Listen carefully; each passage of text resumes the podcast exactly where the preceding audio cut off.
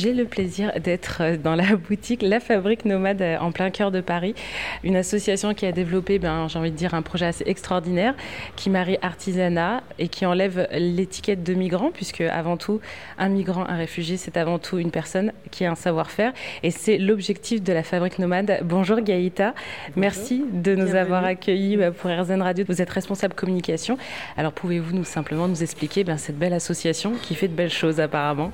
Alors La Fabrique Nomade donc on est, euh, on va dire, un centre de formation. On, accompagne des artisans d'art euh, réfugiés et migrants.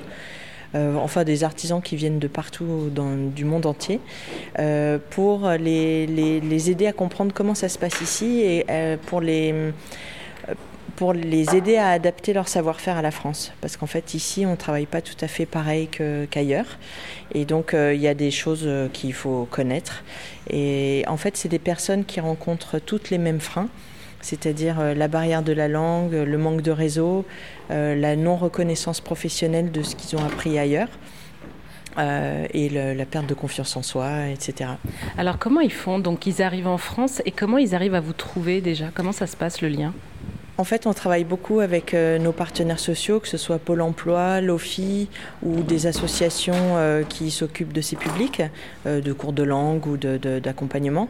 et donc, on leur, explique ce qu'on propose, nous, comme, formation. Et du coup, après, quand ils rencontrent des, personnes qui viennent d'ailleurs et qui ont un savoir-faire et qui ont l'envie de continuer, ben, ils nous les adressent. Pas que pour les réfugiés, c'est aussi pour les, migrants qui, qui, peuvent venir de, de partout. Et après, euh, oui, ça s'adresse aux professionnels, c'est-à-dire à, quelqu'un qui maîtrise son savoir-faire. Ici, on ne va pas être en capacité de leur apprendre un savoir-faire du début à la fin.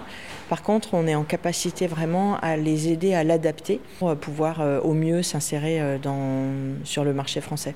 Face à l'emploi en France par rapport à la formation, on demande des diplômes, on demande aux gens d'être certifiés. Comment bah, réfugiés et migrants, eux, arrivent? Ils ont quand même une expertise, ils ont un savoir-faire, mais ils n'ont pas ce diplôme. Alors comment on fait? Alors certains ont des diplômes, hein. il y en a qui ont fait de l'université, des études supérieures. Euh, et puis il y en a d'autres qui ont fait des apprentissages très tôt, vers 12 ans, 14 ans. Euh, donc ils ont un savoir-faire, ça c'est sûr, mais par contre c'est vrai que des fois, alors où les diplômes ne sont pas reconnus ici, et du coup il faut qu'ils refassent une équivalence, et souvent il y a la barrière de la langue qui va aussi les empêcher de faire toute la partie écrite euh, de, ces équivalences, euh, ou alors bah, ils n'ont carrément pas de diplôme, mais ils ont une expérience de 10, 20 ou 30 ans de métier, parce qu'ils ont appris en apprentissage. Et du coup, c'est vrai que là, du coup, euh, bah, on a du mal à reconnaître euh, en France euh, l'expérience qui vient d'ailleurs. Donc du coup, nous, on a monté ce, parcours-là qu'on a enrichi depuis six ans, bientôt sept, justement pour être au plus proche de, de, ce public qui, bah, qui souvent, par exemple, est assez éloigné du français. Donc pour nous, par exemple, il n'y a pas de barrière de, il n'y a pas de, niveau de français exigé pour rentrer dans nos formations. Il va falloir l'apprendre parce que c'est important, mais euh, on peut très bien arriver ici en ne parlant pas français. Et euh, le marché de l'artisanat, c'est vrai qu'on entend quand même un retour au métier manuel, le savoir-faire. Euh, il y a une vraie demande quand même. Enfin, il y a un espoir euh, pour ces personnes derrière pour l'emploi. Oui, oui.